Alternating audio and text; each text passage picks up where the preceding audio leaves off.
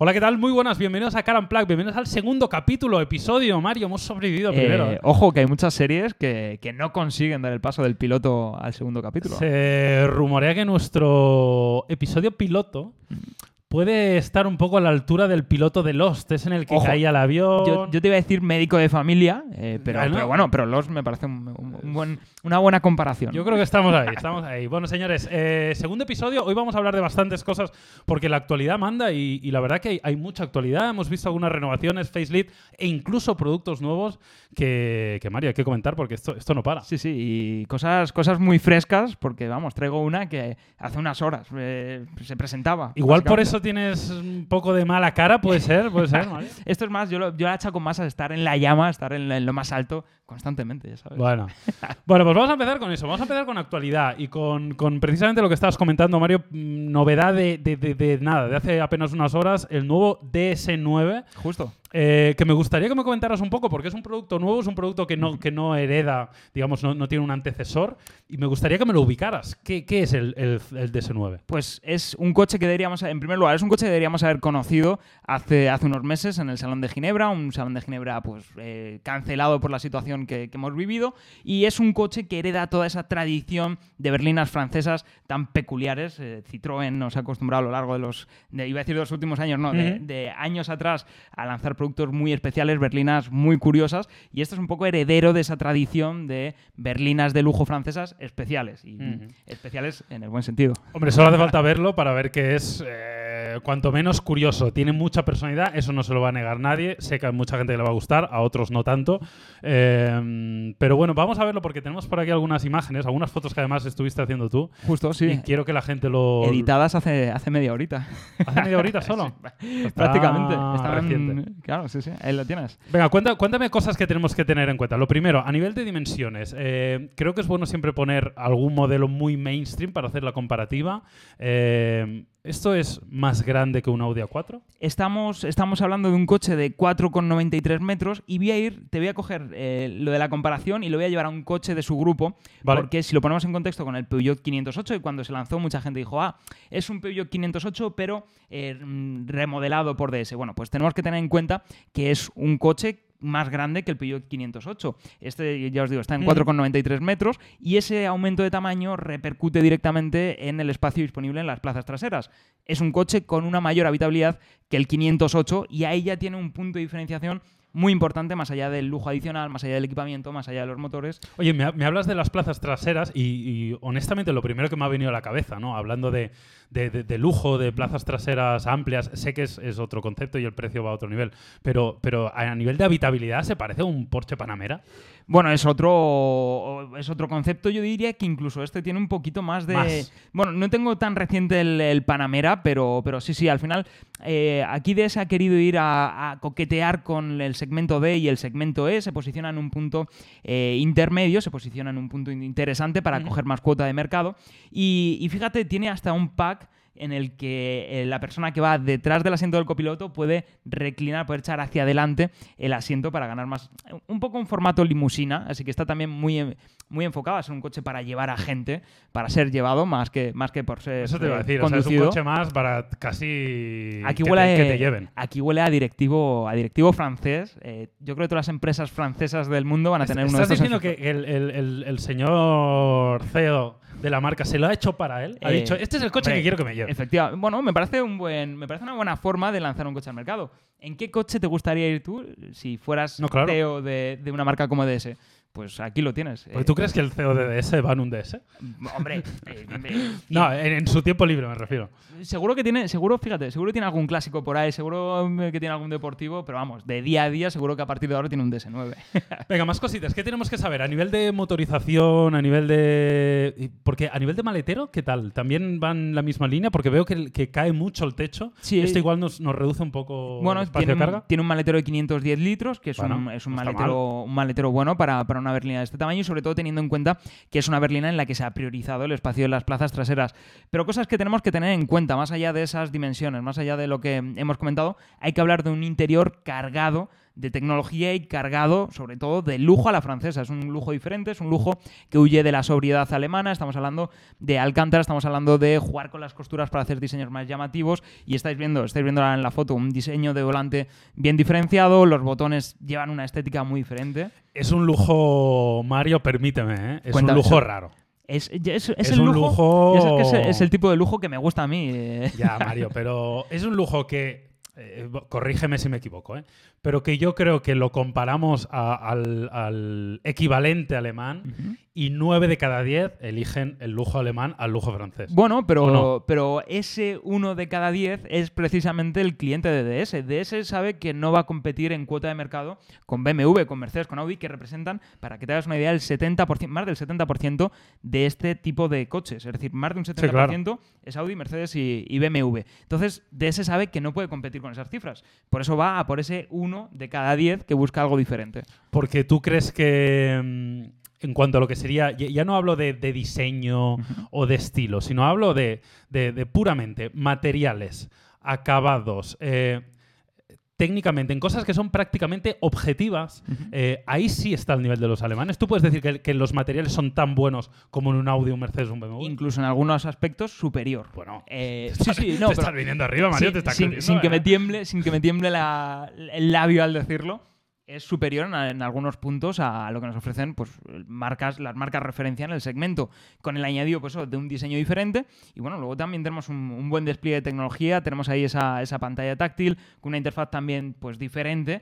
Y, y en este punto sí que no está a la altura de lo que nos ofrece Mercedes, Ujú. que Mercedes para mí ahora mismo es el referente en lo que infoentretenimiento se refiere. Esto lo vas a decir en todos Siempre, los podcasts, en ¿no? todos los En todos podcasts. podcasts tiene que haber un momento que, que, que Eh, Mario hable de que Mercedes es el líder Eh, en que creías, infoentretenimiento. creías que te ibas a en este podcast de que lo mencionara. No, pero, no, bueno, está, está muy bien, tiene un buen despliegue de tecnología, pero en ese punto sí que Mercedes está por encima.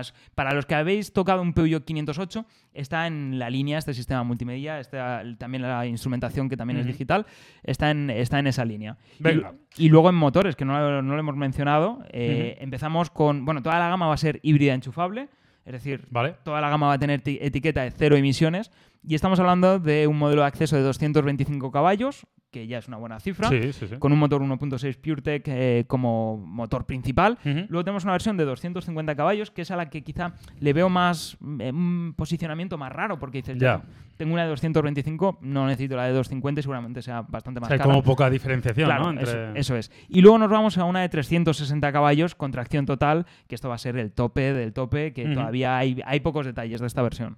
Y me dices que todas son híbrido enchufable, ¿no? Efectivamente. Eh, estamos hablando de momento solo tenemos el dato de la de 225 caballos, que son 50 kilómetros de autonomía, así que, bueno, para el día a día, imagínate, vives cerca del centro de Madrid, vas, trabajas en el centro, Sí, sí. te puedes mover en, en cero emisiones. Total, así que nada, decir también que se va a fabricar en China, que veo que es algo que tenemos aquí anotado como algo relevante, porque tú eres muy fan de China, ¿no? Me has, dicho que te, que te mola. O sea, a ti te mola. O sea, entre fabricar en Vietnam o en China, tú dices China.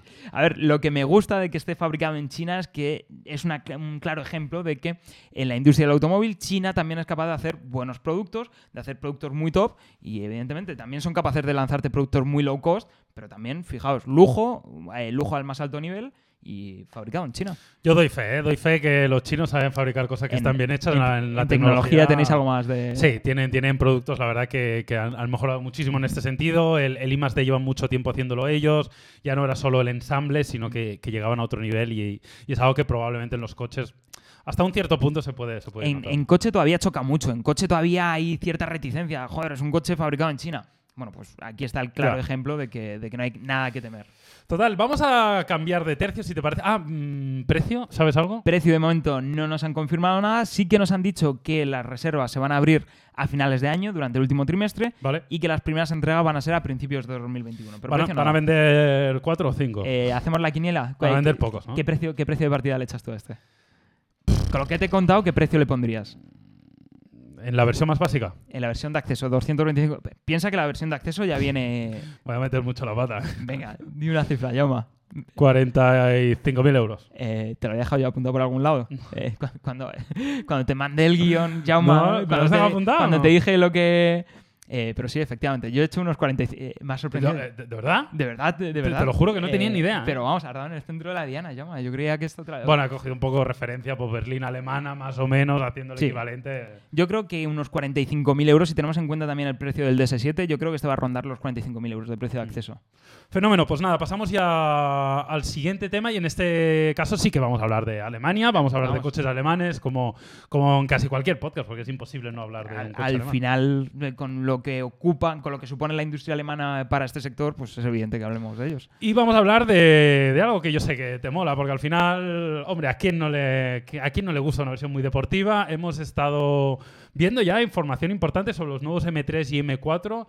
Hemos visto imágenes además con los coches camuflados, es. todavía sin camuflaje no hay nada, ¿no? Sí, no, no, de momento sin camuflaje no hay nada, pero sí que BMW, que es una, algo que viene haciendo en los últimos meses, en los últimos años, eh, BMW ya nos ha lanzado imágenes oficiales del M3 y del M4 aún camuflados y de paso han aprovechado para soltarnos algún que otro dato, alguna pincelada técnica sobre estos dos modelos que evidentemente para todos los petrolhead, para todos los que no van a conducir, son dos modelos muy importantes. Pues mira, tenemos aquí este señor Her- alemán. Her que- Collector. ¿Cómo se llama? Hair Collector. Hair que- Collector. Que sí que ha estado con... Que no es como tú, es, es influencer pero bien. Entonces el tío pues se mueve bien.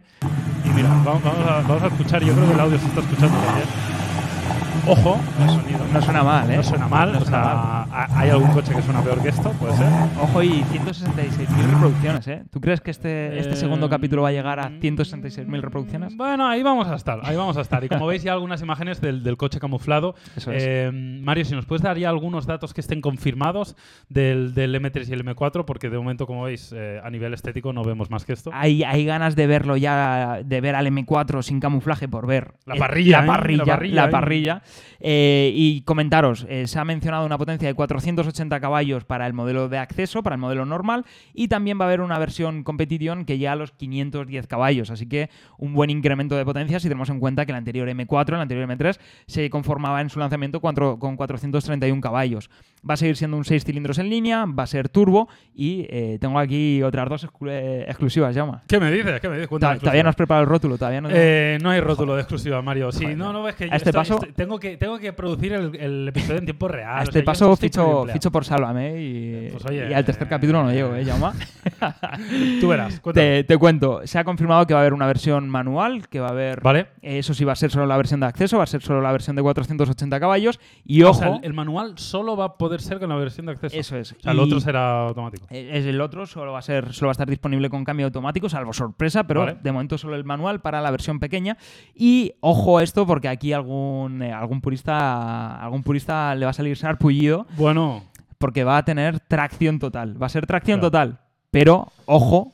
Porque también va a haber Claro. versión de propulsión. Claro. Vamos a tener las dos versiones. La primera vez que tenemos eh, un M3, un M4 con tracción total. Así Bueno, que sorpresa. Al final son esas cosillas, ¿no? Que, que, bueno, que históricamente de la marca, eh, pues entiendo que el más purista de los puristas, pues le, le duele un poquito, pero casi eh, también por un tema muy sentimental, ¿no? Evidentemente también hay un tema objetivo, pero es un tema también muy sentimental. Hemos visto que el, que el Serie 1 tenía versión, bueno, era tracción delantera, que es algo que... ya- Sí, que ya causó bastante, bastante polémica. Pero bueno, ya en el, en el M5 ya vimos ese- esa eh, transición a la tracción total. Uh, espera, que, que está, está hablando. Que- nos, eh, nos has metido ahí un poco de voy a dubstep. Eh, bueno, de- del diseño, evidentemente, con el camuflaje más no podemos, no podemos ver mucho. A mí lo que me da miedo, entre comillas, de esto de la tracción total es que al final eh, llegue y absorba tanta cuota de mercado de la tracción Vale. total que diga BMW, oye, pues para el facelift del M4, pues adiós a la propulsión y nos quedamos, nos conformamos con la tracción total. Bueno, desde aquí, hombre, siempre todo lo que sea elegir a nosotros nos parece bien, ¿no? ¿Qué, qué ibas a decir desde aquí? Le pedimos a BMW que mantenga no, siempre la no, propulsión. no, yo no. Yo hum- humildemente aquí no tengo nada que pedir, pero sí que, hombre, desde el punto de vista del usuario, creo que la posibilidad y la capacidad de elección siempre es positivo, ¿no? Al 100%, final, 100%, es, eh, No obligar a nadie a nada, pues si tienes más posibilidades, pues es mejor. Así que en este sentido nosotros nos, nos alegramos. Y hay ciertos mercados en el- los que la tracción total pues es un gran punto a favor. Entonces, pues al final estamos hablando de empresas que tienen que, tienen, no, claro, claro. tienen que, que vender. que- que son empresas y tienen que vender que no, viven de los puristas. No, Entonces, no, no. Está- eso está más que claro. Bueno, eh, decir que en principio hay que esperar a septiembre, ¿no? Eh, Eso es. Hasta septiembre no se van a lanzar al mercado. Y mm, los dos. Eh, de la comercialización han comentado poco, así que yo creo que Ah, en o sea, con septiembre- septiembre te refieres a presentación, digamos, oficial. ¿no? Claro, yo creo que en Claro. septiembre vamos a ver los, los dos coches y la comercialización empezará poco, poco después. Venga, pues continuamos y avanzamos, Mario, para hablar de Maserati. Ojo, Ojo. eh, Maserati que parecía ahí un poco. Está ahí casi muertismo, ¿no? Un Eh, poco. bueno, sí, está- en una situación delicada. ¿no? Fíjate que ha apostado por, por, eh, productos que en teoría eran eh, tenían cierto carácter de superventas, tenían cierto carácter de coches de volumen. Estoy hablando del, del Ghibli, estoy Mm, hablando sí, del sí. Levante. Es decir, son coches que deberíamos haber visto por las calles más de lo que hemos visto. Y claro, esto ¿Sabes cuántos he visto yo? entre uno y dos. Entre cero y cero. a ver si lo comparamos con los equivalentes de otras, de otras marcas, pues evidentemente se han vendido, se han vendido bastante justitos y, y deberían ser, haber sido productos de volumen. Entonces yo creo que Maseri- Maserati ha dicho que no os ha gustado el Ghibli, que no os ha gustado el Levante, pues os voy a lanzar algo que os os va a gustar. A lo mejor se, Claro. se va a vender en un volumen aún menor, Entonces, pero gustar va a gustar seguro. Pues efectivamente, pues de lo que está hablando Mario es el. ¿Cuál es? El MC20. El MC20. Efectivamente, eh, ya tiene nombre, tiene nombre confirmado. Mira, Eh, te, te ya- voy a poner aquí una fotito. Ahí está. Además, esto fue cuando hicieron el homenaje a Stirling Moss, Ujú. a- que falleció recientemente, así que ahí Maserati le hizo, le hizo homenaje. Y de nuevo, eh, de momento nos lo han enseñado camuflado. De, hecho, hay alguna foto por ahí que se ve un poco más el, el frontal y demás. Tiene una línea que apunta, apunta maneras. Apunta maneras, ¿eh? Sí, mira, tengo aquí una bastante, foto más. bastante espectacular el diseño. Ahí. Ahí, Ahí se ve un. Bueno, ahí se ve bueno, un se poco. ve, se ve la trasera. eh, sí, Mario, Jaume, ¿qué ahí, se, quieres, ahí tío? se ve bastante más. Bueno, oye, que, que he pillado la Ahí. primera foto. Mira, Cógetela del frontal, esta esa, esta esa es la, mejor, esa es la esta buena, Jaume. Bueno, y a nivel técnico, eh, vamos a ver un V6, ¿no? Biturbo de Efectivamente. 3 litros, Justo. 630 caballos. Justo, 730 Nm de O sea, par. yo creo que ahí poca gente se va a quejar de eso. Ahí, ahí promete, promete bastante. Fíjate la línea, además, la línea, Ah, yo Lin creo. es espectacular. Lo que pasa Fíjate claro, ese esto es paso un- de rueda posterior o el frontal, ese para golpes. No, no, es, es- o sea, es espectacular. Ya camuflado, se, se ven unas líneas increíbles. Apunta, apunta maneras y aquí Maserati nos está dando, está ya lanzando mucho el mensaje de 100% hecho en Módena, de ese mensaje de un poco de patriotismo italiano, de ese, de ese tirar de, de Italia, de, Sí. del de, Sí, legado. tirar un poco de- del corazón, Ahí ¿no? está. de la parte Ah, emocional. lo- Efectivamente, que los italianos lo hacen muy bien y yo creo que este MC20 va a jugar mucho esa baza, además de ofrecernos pues, unas prestaciones bastante buenas. Mm, También muchos pueden pensar que es tirar un poco de. Pues igual del pasado y menos del futuro, en el sentido de que igual. Bueno, ya solo el nombre, hubi- hubieron mejores tiempos que los actuales. ya solo ese nombre de MC20, recordando un poco al, al MC12, que recordemos, pues solo se fabricaron, no tiene nada que ver con este MC20, era un coche mucho más exclusivo, solo se fabricaron unas 60 unidades, era un coche basado en el Enzo, era un coche mucho más especial, pero, pero bueno, ya pues se ve un poco ahí que tiran, que, que tiran de eso, de legado.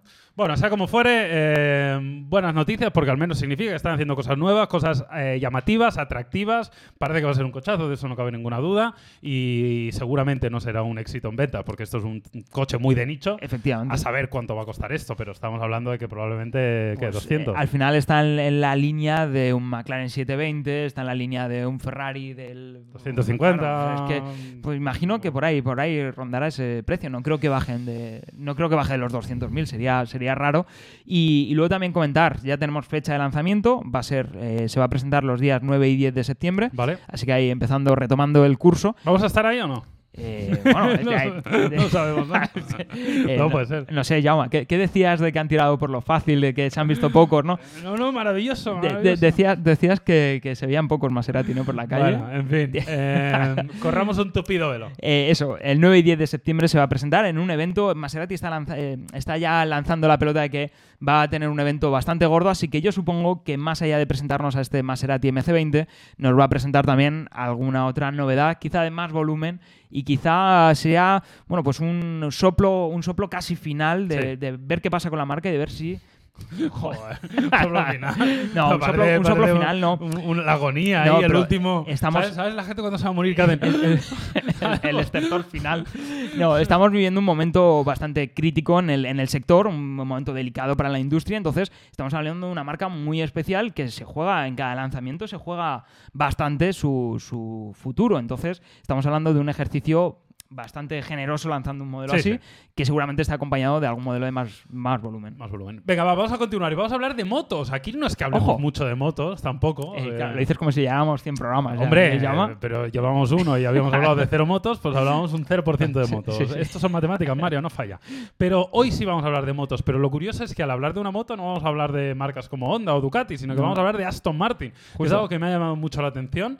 Y, y bueno, pues nada, ha sacado una moto Aston Martin que la verdad que no tiene nada mala pinta. Cuéntame Eh, un poco. Bueno, pues estamos, eh, estamos hablando de la MB0, eh, 001. Ante- Han jugado ese 001 jugando un poquito, yo creo, de un poquito de Eh, James, un, poco- de James Bond, que ya, ya sabéis que a la marca le, le gusta el tema de James Bond. ¿Cómo son? y, y bueno, pues es una moto en la que se han asociado con Bro Superior. Bro Superior es una marca que desapareció eh, hace, hace muchos años, desapareció hace pues, unas cuantas décadas. ¿Más años que tienes tú en la faz de la Tierra, Mario, puede ser? Hombre, eh, eso, eso tampoco es O sea, demasiado... tiene más de 17 años. Se puede confirmar. ya, No, es lo que te voy a decir, que tampoco es, que, que tampoco es difícil. Y, y bueno, estamos hablando de una marca que era considerada en su momento como la Rolls Royce de, de las motos, una marca británica, y fíjate lo que, lo que han hecho. ¿eh? Esto ya es eh, un diseño bastante cercano, mm, eh, por lo menos lo que nos han dicho, bastante cercano al diseño de producción. Es, Porque esto es un prototipo, entiendo que esto evidentemente bueno, pero es, cambiará. es un prototipo que apunta maneras para llegar a producción. ¿eh? Es un prototipo... ¿Tú lo ves muy final esto? Bueno, falta, falta por ver, a ver si qué pasa con las luces, evidentemente, a ver con- qué pasa con ciertos elementos obligatorios, pero apunta que es un diseño bastante, bastante cercano. De hecho, eh, se ha visto alguna unidad camuflada rodando en circuito y sigue un esquema estético bastante semejante. Estamos hablando de una carrocería hecha en fibra de carbono, una carrocería en la que, bueno, pues han tirado un poco de industria aeroespacial, que eso siempre... Hombre, eso queda bien. Eso siempre dicen, queda "No, bonito". Esto lo, lo- lo lleva un cohete. Pues Claro. oye, pues si lo lleva un cohete, pues Sí, será- ef- efectivamente. será- si hay cohetes de por medio, siempre mola. Claro, joder, será a ver, flama, ¿no? y entonces estamos hablando pues, de un diseño con unas líneas muy estilizadas. eh, han jugado con eh, crear muy pocas piezas. Está hecho todo como muy pocos paneles, fibra de carbono. eh, y estamos hablando, ojo, te digo ya las cifras del motor. Sí, por favor, dímela. Estoy, soy, no, no, no vivo. No, cabe, no cabes en ti. no quepo, no quepo en mí, por saberlo. Estamos hablando de un motor V-Twin, es decir, típica configuración de Harley Davidson, por ejemplo, y estamos hablando de un motor turbo, que ya es ahí un, un punto excéntrico, y eh, estamos hablando de una potencia de 180 caballos, que no es, ahora mismo no sería la moto más potente que hay en el mercado, No está mal. pero sí que apunta a ligas, a ligas altas, a- siguiendo un poco pues esa corriente que hemos visto con la Ducati Street Fighter, que hemos visto con esas nuevas Super Naked que Mm. llegan al mercado. Venga, y para ir cerrando, deciros que veo que habrá 100 unidades. ¿no? Solo 100 pero unidades. limitadas, unidades limitadas, ¿no? Solo- o sea, tendrás sí, tu sí. plaquita con tu número de moto. No sé cómo lo harán, pero imagino, hombre, siendo Aston Martin, seguro que te dan una cajita chula, seguro que te dan un casco chulo, seguro que te dan algo, algo Hombre, bonito. Por 108.000 euros. Claro, ahí está, ya la, le puedes dar, ahí ¿eh? está la cosa. Ahí has dado, has dado la, la cifra. Ahí he tocado, he tocado hueso, ¿eh? 108.000 euros por, por una moto. Para los que no seáis más de motos, seáis más de coches y no tengáis, no sepáis cuánto cuesta una, una buena moto, pues 108.000 euros, desde luego, es mucho, mucho más de lo que cuesta una Ducati Street Fighter. Es la pregunto, ¿eh? desde mi desconocimiento. ¿Es la moto más cara del mercado? Así un Pues poco- ahora mismo sí hay cosas raras en el mercado Ya, que bueno, pueden ya, valer, sí. valer esto, pero, pero sí, sí, sí, es, yo, creo, yo diría que O es sea, la no hay más ninguna cara. Ducati, ninguna Honda, ninguna Nada. Harley que cueste más de. No, salvo excepciones muy especiales y tal, no hay ninguna moto en el mercado ahora mismo que cueste eso y bueno, pues eso te da ya una pista de... Sí, de- claro. Yo creo que Aston Martin ha cogido la base de datos, ha dicho vamos a coger a nuestros 100 clientes top que se gastan no sé cuántos millones al año en coches y vamos a ofrecerles esta moto que seguro que dicen que... Te aseguro que, sí, nos sacamos evidentemente. ahí un dinerito. Oye, si vendemos 100 a 108 mil euros, pues echa eh, cuenta. no, no está mal, ¿eh? Unos milloncitos. bueno, Mario, vamos a continuar. Vamos a dejar las motos a un lado y nos vamos a volver a los coches para hablar de un facelift, que hemos dicho que es algo que, que estamos viendo últimamente y que evidentemente esta semana hemos visto también.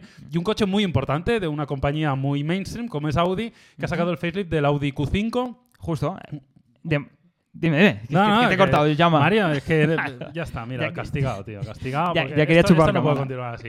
Un Q5, como decía, que, que muchos estaban esperando a renovación y que vemos una renovación, bueno, pues razonable, sobre todo con algunos cambios en, su, en sus líneas exteriores, muy en la línea de, de las últimas renovaciones de Audi, la verdad. Ya, ya estoy. Ya me, me quitas el castigo, ya. Ya, Te ya quita- salgo en plano. te Ya quita- salgo en plano. No mucho, porque si te fijas estás en pequeñito, Mario. Entonces, Vale, pues- hasta, hasta dentro de dos minutos no tienes un plano o primer plano. Joder. Eh, bueno, pues estamos hablando de una línea un poco más eh, deportiva, evidentemente es un facelift, no hay grandes cambios. Claro. Eh, le dan cierto toque, cierto toque RS a, esa, a Mm. ese paragolpes delantero. Y, y luego estamos hablando, pues, de, de momento Audi no ha dado demasiados detalles de la gama de motores de este nuevo Audi Q5. Sí que va a haber un nuevo, un nuevo TDI de 200, 204 caballos, iba a decir 205, Ujú. eh, 204 caballos. Y este, este motor es 100% nuevo, o sea, no está en la gama actual, ¿verdad? Eh, hombre, estamos hablando de un 2.0 TDI, es un motor, pues al final, un básico dentro del, Claro. dentro del grupo. Y, y estamos, estamos hablando, ya tenemos precio, lo estaba buscando ahora. Eh, tenemos precio para este 2.0 TDI 204 caballos, es de 51.980 euros. Vale. Y es de momento la única motorización de la que nos han dado, de la, de la que nos han dado detalles. Luego, aparte, también mencionar que se nos olvida los faros OLED, que ahí. O sea, esto es, eh, es bastante o sea, innovador en el sentido de que no hay muchos coches en el mercado de día de hoy, menos en este segmento, que incluyan faros OLED. Y la verdad que, ojo, a nivel tecnológico es- está muy bien. si el LED ya te da bastantes posibilidades de jugar con, con su diseño, pues el OLED te da aún más porque ya puedes hacer que la forma interior del intermitente cambie, que sea diseños más fluidos, diseños más, más trabajados. Así que, bueno, pues hay una novedad eh, importante. Ya, ya Audi ha jugado en el pasado con el OLED, eh, de hecho fue pionera al respecto. Y bueno, pues ahora llega el Audi Q5 de producción. Bueno, pues eh, vo- voy a leer, voy a aprovechar, Mario. Esto no lo teníamos en el guion, pero me acaba de venir a la mente porque me he acordado que lo leí ayer. Justo. Y, y creo que es relevante también comentar que, que ya se sabe que habrá un Audi e-tron S. Efectivamente. una versión, ya sabéis que en Audi los S son como la versión intermedia entre el RS, que es el más deportivo, y las versiones más normales. Y en este caso es un... Yo la verdad que, o sea, es curioso porque, claro, no estamos acostumbrados al, al apellido S en un coche eléctrico. Efectivamente, bueno, ya estamos viendo, ya, ya el, el producto eléctrico ya no es un producto del mañana, ya es un No, producto no. del, del hoy, entonces es lógico que las marcas ya empiecen a sacar variantes, que empiezan a afinar un poco más el disparo y como tú dices, pues al final tenemos ya un modelo, un primer peldaño deportivo, que también te digo, teniendo en el grupo al Taycan, pues tampoco era muy difícil. eh, Claro. Tampoco era muy difícil sacar una versión S aprovechando la experiencia de, de Porsche con, con el Taycan. Efectivamente, esta versión S tenía 503 caballos en el Audi e-tron y en el Audi e-tron Sportback, en, en- en ambos se, se va a montar, y que lo que hace básicamente es incluir un tercer motor. O sea, lo que han hecho es meter dos, dos motores atrás en el eje posterior y un motor delante. Ya sabéis que el, el Audi e-tron normal tiene dos motores, con lo cual le han añadido uno más. Claro, es que la fórmula, el- el- los esquemas mecánicos de los coches eléctricos son mucho más sencillos que un coche, que un Sí, coche claro. térmico. Al final, pues añades un motor más y, y listo, un paquete de baterías mayor, juegas un poco con eso. y- ¿Habrá RS? Sí, ¿no? Seguro, vamos. ¿Y tendrá seguro. cuatro motores? Eh, bueno, eh, sería un buen O sea, guiño es- a es- cuatro. O sea, sería, ¡Oh, oh! eh, sería un buen trae. Buenísimo, eh, Mario. un bien hilado lo, lo eh. tienen, lo tienen hecho. Lo tienen hecho. Cuatro, cuatro, Cuatro, tracción cuatro, cuatro, cuatro, cuatro, motores. Todo cuatro por todos lados. Todo encaja. Oye, pues... em, Eh, gente de Audi, claro. No, si no, no. se os había ocurrido, No descartamos, ¿eh? No descartamos eh, la inclusión de un cuarto motor para el, para el RS. claro, es, es bastante, bastante lógico. pues. Venga, va, pues nada, Por simplemente cierto, este antes de que cambies de tema, Venga. eh, ¿e-tron Sportback o e-tron Berlina? Eh, e-tron GT. Eh, Creía que me ibas a decir Taycan, ¿no? Eh, no, hombre, yo prefiero Sportback. Vale. Por la línea me, me gusta un poquito más. Pero, pero a mí, de, yo el e-tron GT lo tengo entre ceja y ceja. O sea, me encanta. Hay ganas de probarlo ya, ¿eh? Hay muchísimas ganas de probarlo y más después de haber probado el Taycan y lo mucho que me gustó el Taycan. Evidentemente van a ser primos hermanos, se van a parecer muchísimo. Y, y te diría que estéticamente me parece más bonito el Audi e-tron GT que el, Ojo, ¿eh? A mí, a mí me mola más el me mola más el Taycan, pero bueno, joder, Venga, para te, gustos. te- te levanto el castigo. ya, ya tienes primer plano. ya tengo plano, venga, pues ahora, ahora te vas a cagar. Bueno, va. eh, ¿Qué nos queda? Una, una noticia más. Eso es.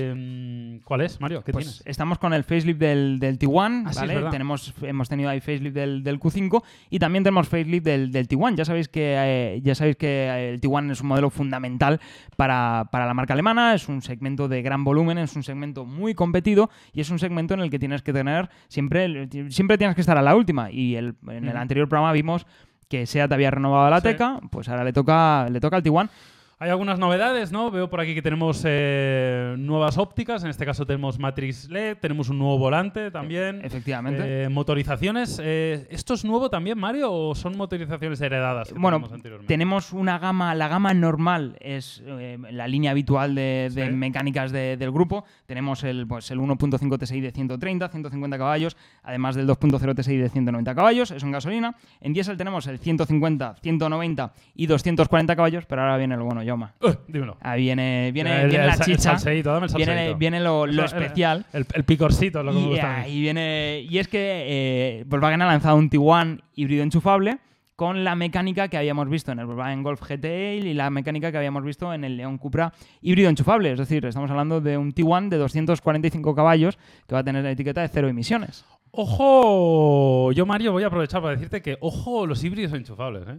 A mí, yo honestamente, hubo una temporada que dije, "Pff, híbrido enchufable, no tengo ni- una cosa ni la otra, tengo que sumar dos mecánicas y me daba pereza. Pero en los días que corren, eh, después de haberme pegado alguna que otra excursioncita para cargar el Taycan, eh, cada vez me gusta más el concepto de híbrido Claro. enchufable para, para el ahora mismo. Yo, yo también soy de, soy de tu opinión, de esa opinión inicial de, joder, dale, un híbrido enchufable se queda un poco en un punto intermedio, no tengo ni todas las ventajas de un eléctrico, ni tengo, eh, tengo ciertas cosas negativas respecto a un térmico normal, pues sobrepeso, Claro. sobrecoste, Sí, sí. mayor consumo en si perdemos la- el apoyo eléctrico, pero es que en el día a día yo, por ejemplo, pues iría en la, en la práctica totalidad de mis trayectos en modo eléctrico. Es que ese es el tema, porque al final eh, hay una gran cantidad de usuarios, que, que yo me incluyo, que usamos el 95% de las veces del coche en recorridos urbanos muy cortos, donde iríamos 100% en eléctrico y donde luego tienes el, el motor de gasolina. Y luego te digo una cosa, cuando sumas ambas cosas tienes,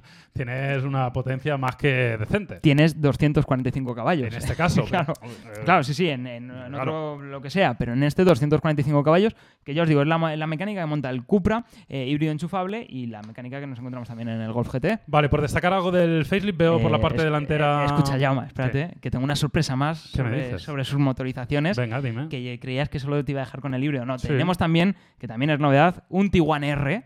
Uh. Tenemos, tenemos versión gorda, tenemos bien, versión bien, pata negra del Tiguan y 320 caballos. Bueno, no está mal. No está nada mal. Al final, pues superamos ya la barrera de los 300 caballos, nos plantamos en cifras eh, propias de un compacto deportivo gordo, tenemos tracción total, tenemos, bueno, pues además va- a llevar una puesta a punto específica con un comportamiento más Ujú. deportivo y, bueno, pues ganas de probarlo. Sí, y luego lo que sería más el diseño del facelift, eh, yo, yo sí veo algunos cambios ligeros en la parte frontal, ¿no? Sí. Que a mí particularmente me gustan. Sí que es verdad que por la parte trasera me parece que es muy igual Bueno, a al, lo fin- que ya teníamos. al final estamos hablando de Volkswagen, que no suele caracterizarse por ofrecernos eh, saltos muy, muy radicales en, en lo que a diseño se refiere. Vale, pues nada, yo creo que aquí lo podemos dejar en cuanto a actualidad. Mario, hemos hablado, como habéis visto, de bastantes, de bastantes modelos porque realmente había mucha información y mucha actualidad hoy. Y vamos a hablar ahora un poco, Mario, de, del Ser León Cupra R, que es el coche que has es. estado probando en profundidad estos días. Ya hablaste un poquito de él en su momento eh, la semana pasada, nos hiciste un pequeño spoiler, pero quiero que hoy me cuentes en profundidad ¿Qué tiene de especial este, este Cupra R y, y por qué te ha gustado? Porque entiendo que te ha gustado.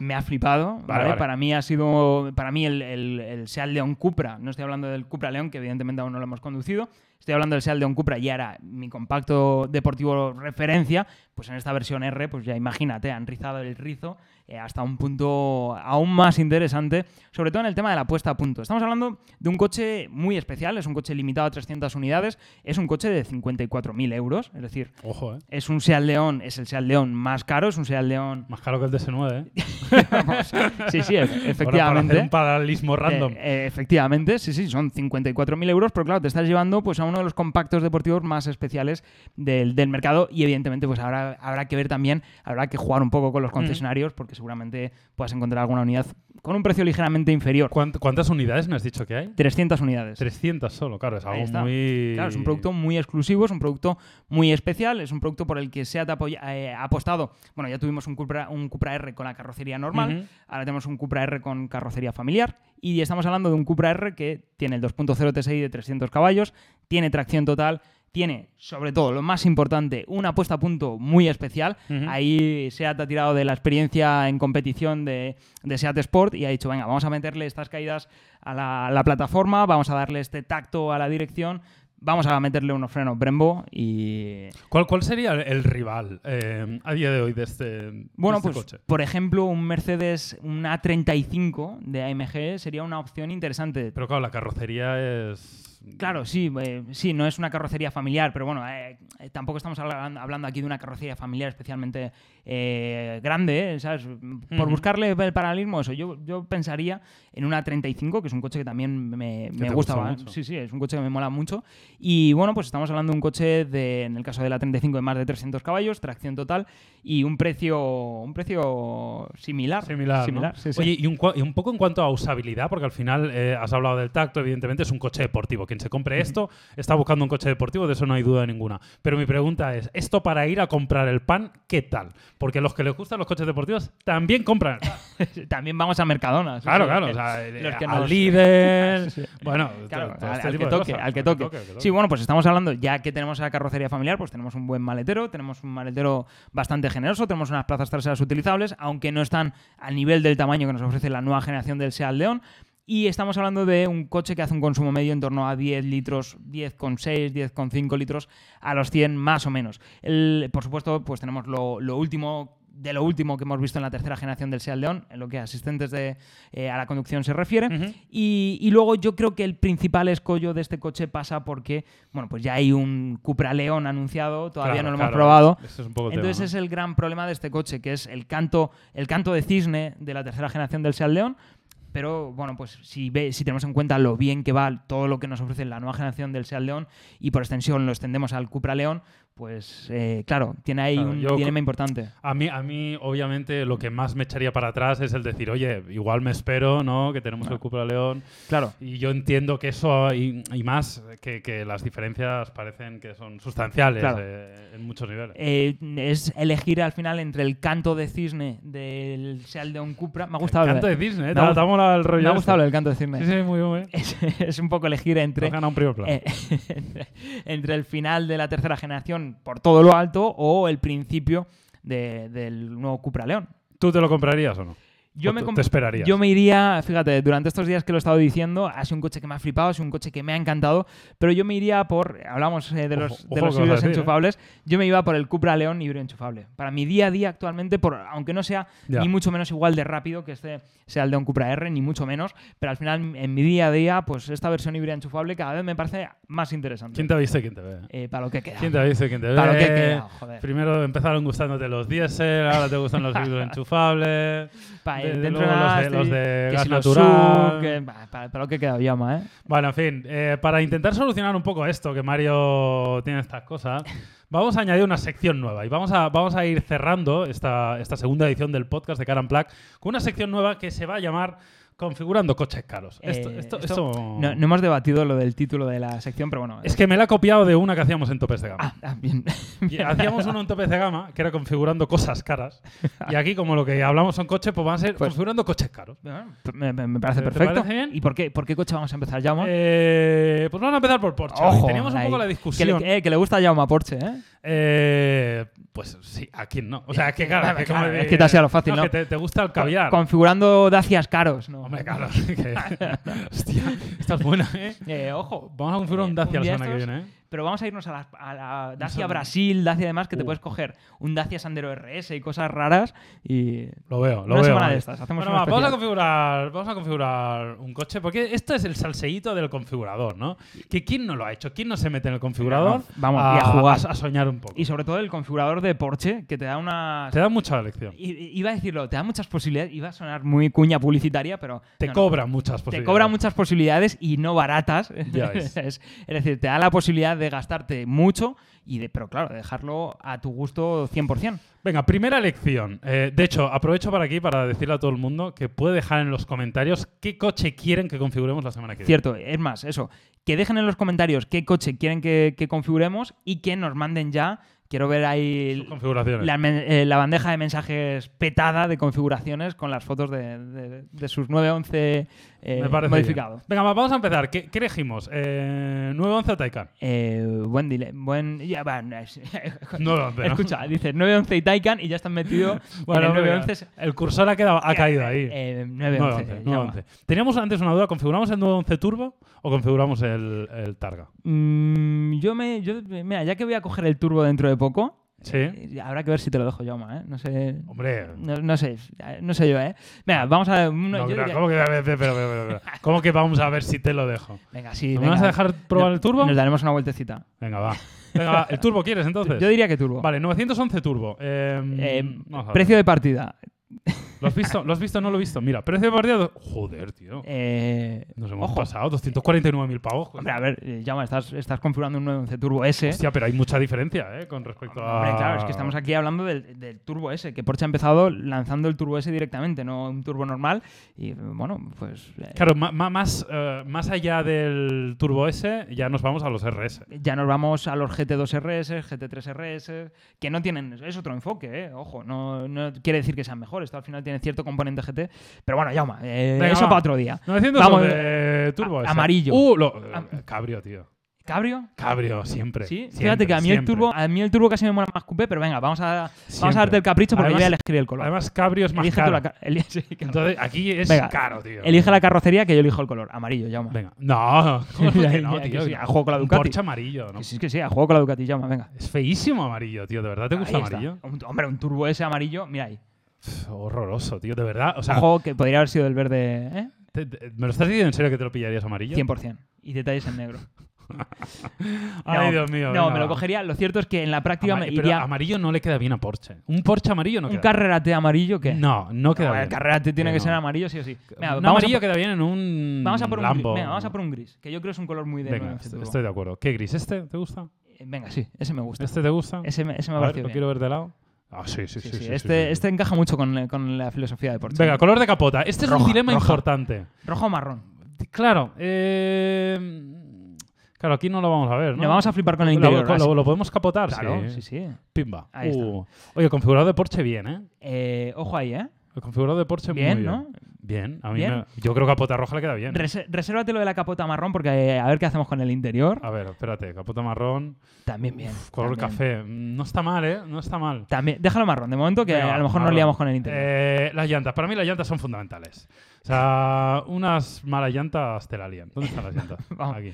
Ahí, a ver, yo iría, fíjate, las que ya lleva, la que ya teníamos seleccionada, me parece una buena, una buena opción. ¿Tú crees que no es mejor estas?